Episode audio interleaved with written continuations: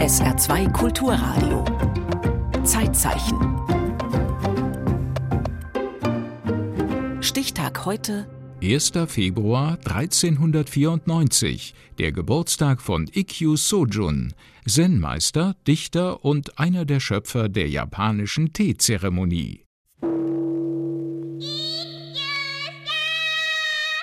Ikkyu Sojun, also in Japan sehr bekannt, aber für die Kinder der Anime. Den japanischen Mönch Ikkyu Sojun kennt in Japan tatsächlich jedes Kind durch eine populäre Zeichentrickserie. Aber auch in der aktuellen japanischen Popmusik ist der Zen-Meister präsent.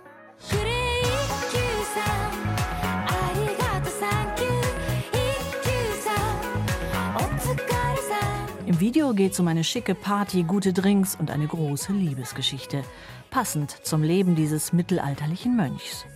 Ikkyu Sojun ist eine der schillerndsten Figuren Japans im 15. Jahrhundert. Ein schlagfertiger, unangepasster, lebenslustiger Priester, aber auch ein wichtiger Zen-Meister und Würdenträger. Und nicht zuletzt jemand, der die Künste massiv beeinflusst hat. Unter anderem die japanische Kunst der Teezubereitung, den Teeweg bis es zu dieser Form kam, die man jetzt heute kennt, das war ein sehr langer Weg. Wir benennen dann auch immer als den Gründer dieser Form Sen. Und er war natürlich auch beeinflusst von verschiedenen Teemeistern dann. Und einer dieser Teemeister, der hat selber auch eben von Ikkyu Sojun gelernt gehabt. Anna Gorke hat in Köln Japanologie studiert und ist Schülerin der Teemeisterin Etsuko Mukai. Die Japanerin lebt in der Düsseldorfer Innenstadt und hat in ihrem Wohnzimmer einen Teeraum eingerichtet.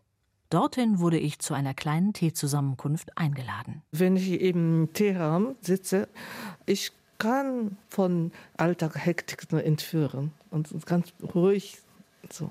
Wir sagen immer, es geht beim Teeweg einzig und allein darum, gemeinsam eine Schale Tee zu genießen.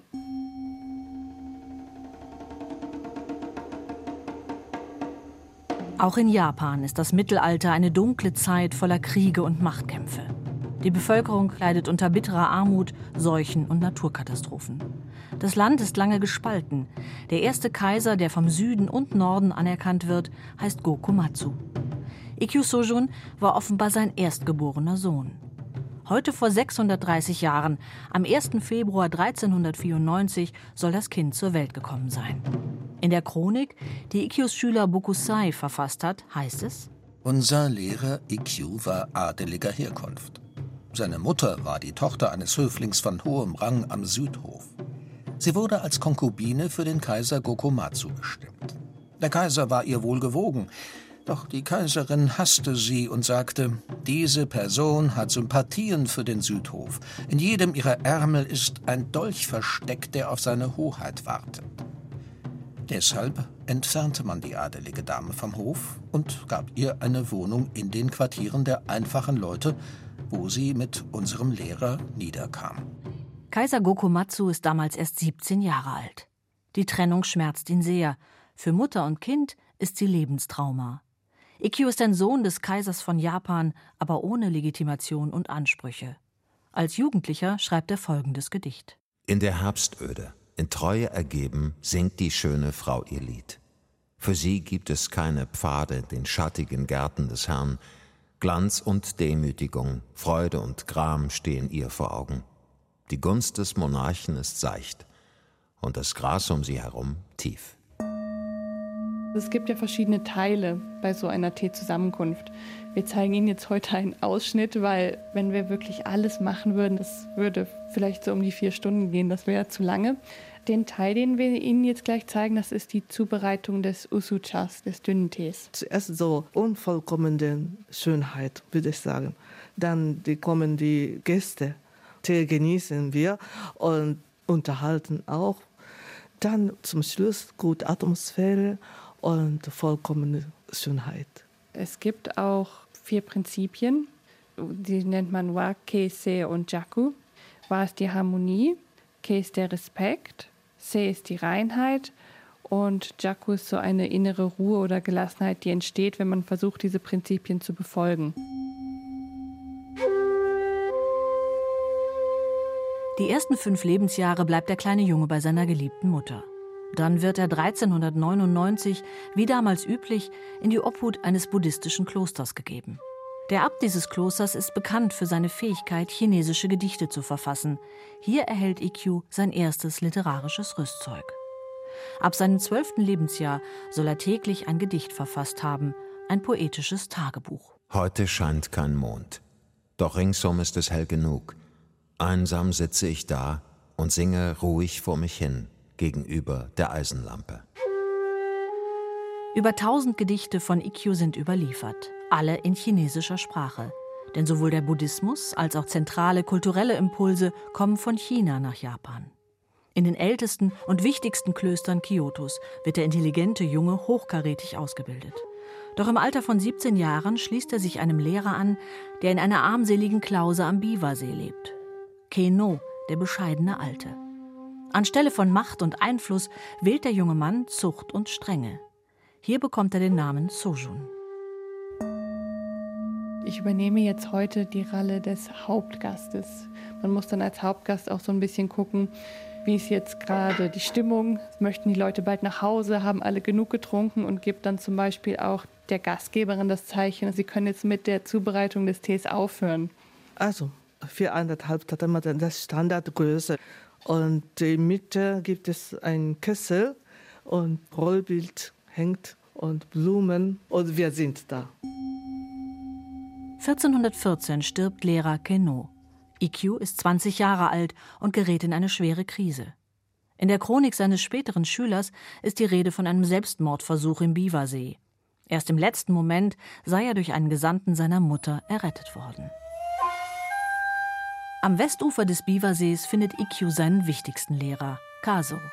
Auch er vertritt die buddhistische Linie der Strenge und Askese. Das Kloster ist bitterarm. Sojun trägt mit Akkordarbeit zum Lebensunterhalt bei, Arbeitsmeditation. Er bemalt Papierkimonos von Spielzeugpuppen, die für den Verkauf in Kyoto vorgesehen sind. Außerdem gilt es, tagtäglich Antworten auf das Koan zu finden, das der Lehrer stellt. Eine kurze Frage, paradox und rätselhaft, auf die es keine logische Antwort gibt. Nach seiner ersten Erleuchtung, als er die richtige Antwort auf ein Koan weiß, gibt dem Meister Kaso den Namen Ikkyu. Wörtlich bedeutet der Rast, einzige Pause. Das große Satori, eine das Bewusstsein verändernde Erleuchtung, erfährt Ikkyu 1420 im Alter von 26 Jahren, beim Krächzen eines Raben, das schrill durch die Dunkelheit auf dem See gellt.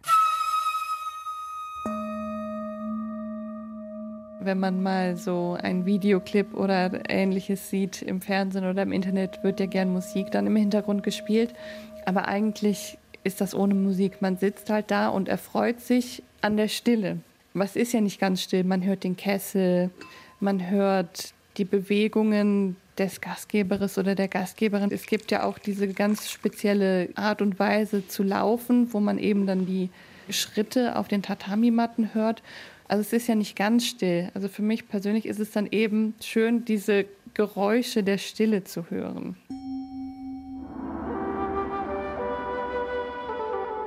Ikkyu Sojun lässt das Klosterleben hinter sich und stürzt sich ins weltliche Leben.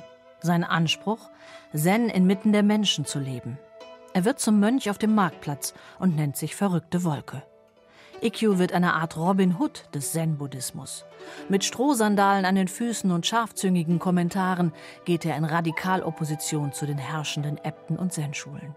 Er verkehrt unter Kaufleuten und Schmugglern, Handwerkern und Prostituierten. Er säuft und hurt und schreibt weiter Gedichte. Ein Wirbelwind, so fege ich umher und mache Wind. Zu Hause, in Schenken und Freudenhäusern. Von den gelehrten Mönchen, wer käme da mich zu begrüßen? Norden, Süden, Osten, Westen. Ich bin nicht festzunageln. 30 Jahre lang führt Ikkyu Sojun ein schillerndes Wanderleben. Er heiratet und wird um 1426 Vater eines Sohnes. In Kneipen, Marktbuden und Freudenhäusern predigt er den Zen-Buddhismus. Volksnah, mit einer Art Zen-Theater, interaktiv, aufsehenerregend. An einem festlichen Neujahrsmorgen trägt er einen Schädel auf einem Stab durch die Stadt. Leben ist permanenter Wandel. Das Ich eine Illusion. Ikkyu konnte nur zum Helden von Volkserzählungen und Legenden, zur Hauptperson in zahllosen Anekdoten und Geschichten werden, weil er jahrzehntelang unter der Menschenmasse der Märkte und Plätze gelebt hatte. So heißt es in der IQ-Biografie. Der Herausgeber der deutschsprachigen Ausgabe ist 2021 verstorben. Also diese Bewegungen, wie man das idealerweise machen soll, das kann man natürlich schnell lernen. Aber die Kunst ist es dann immer, das schön zu machen. Wir genießen Kunst, nicht nur trinken, nicht nur Kaffee klatschen. Ja. Ikkyu Sojun schafft ein großes und umfassendes künstlerisches Werk. Seine Dichtung ist einzigartig durch die erotischen und sozialkritischen Themen. Ansehen und Reichtum der Zen-Welt sind groß. Rasend ist ihr Niedergang. Nur falsche Priester gibt es, keine wahren Meister. Man sollte eine Bootsstange nehmen und Fischer werden. Auf Seen und Flüssen bläst heutzutage ein frischer Gegenwind. Es gibt außerdem überaus wertvolle Kalligraphien und Rollbilder von ihm.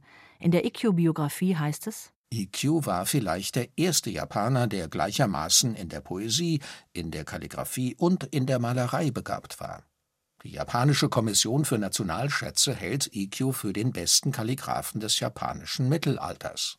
Ikkyu beeinflusst außerdem die Kunst der japanischen Gartengestaltung und den Teeweg. Denn Murata Shuko ist sein Schüler und er begründet die Traditionslinie, in der auch Sen no Rikyo steht. Ikkyus Schüler Murata verband chinesische Stühle und Tische aus dem Teeraum, bemalte Panoramaschirme. Durch Ikkyus Einfluss entsteht das Ideal eines kleinen, einfachen Raumes, leer und konzentriert, einer Mönchsklause ähnlich. Einmal im Monat ungefähr machen wir im Eco-Haus hier in Düsseldorf Vorführungen. Und wenn man Interesse hat, kann man sich dann ein Ticket buchen. Wir erzählen ein bisschen über die Geschichte, was man da so macht, was der Teeweg so ist und ja, dass die eben mal so einen kleinen Einblick, so eine kleine Einführung dann in den Teeweg bekommen. Ikkyu ist über 60, als er sich dauerhaft in Kyoto niederlässt. Und er ist Mitte 70, als er die Liebe seines Lebens trifft. Die blinde Sängerin Shin. Ihr allein sind 180 erhaltene Gedichte gewidmet. Es sind schon zehn Jahre seit unserer Verbindung unter einem Kirschbaum. Auf keiner Stufe hat uns die Liebe verlassen. Unsere Gefühle kennen kein Ende. Es schmerzt, das Kopfkissen dieser Frau verlassen zu müssen. Der Wolke-Regen in tiefer Nacht versprach uns drei Wiedergeburten. Shin ist vermutlich halb so alt wie Ikkyu, jedenfalls bringt sie eine Tochter zur Welt. Die Familiensituation ist für den 80-Jährigen eine neue existenzielle Erfahrung. Wenn ich das vierjährige Mädchen singen und tanzen sehe, verstehe ich, wie schwierig es ist, sich von Familienbanden zu lösen. Die Familie zurückzulassen, ohne sich noch einmal umzusehen, ist der erste Schritt zur Befreiung. Lehrer und Patriarchen, ist euer Zen wirklich richtig? Liebe und Familienglück prägen Ikkyus letztes Lebensjahrzehnt. Und der Wiederaufbau des Daitokuji-Klosters, heute eine der berühmtesten Tempelanlagen Japans. 1474, Ikkyu ist 80 Jahre alt, ernennt ihn der Kaiser zum Hauptabt. Der Tempel ist durch den Krieg komplett zerstört worden, er muss von Grund auf neu errichtet werden. Fünf Jahre später kann Ikkyu den Haupttempel einweihen. Auf dem Gelände des Daitokuchi in Kyoto befindet sich heute der Hauptgedächtnistempel für Ikkyu Sojun. Er stirbt Mitte Dezember 1481 im Alter von 87 Jahren.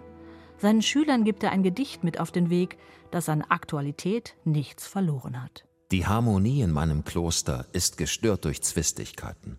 Am Brunnengrund kämpft jeder Frosch um sein Zipfelchen Ansehen. Schlecht sind die anderen, Darüber lärmt der Mensch zeitlebens.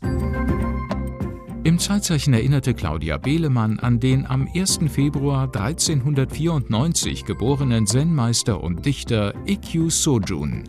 Zeitzeichen morgen über Hella Vuolijoki, finnische Kommunistin, Schriftstellerin, Journalistin und Politikerin.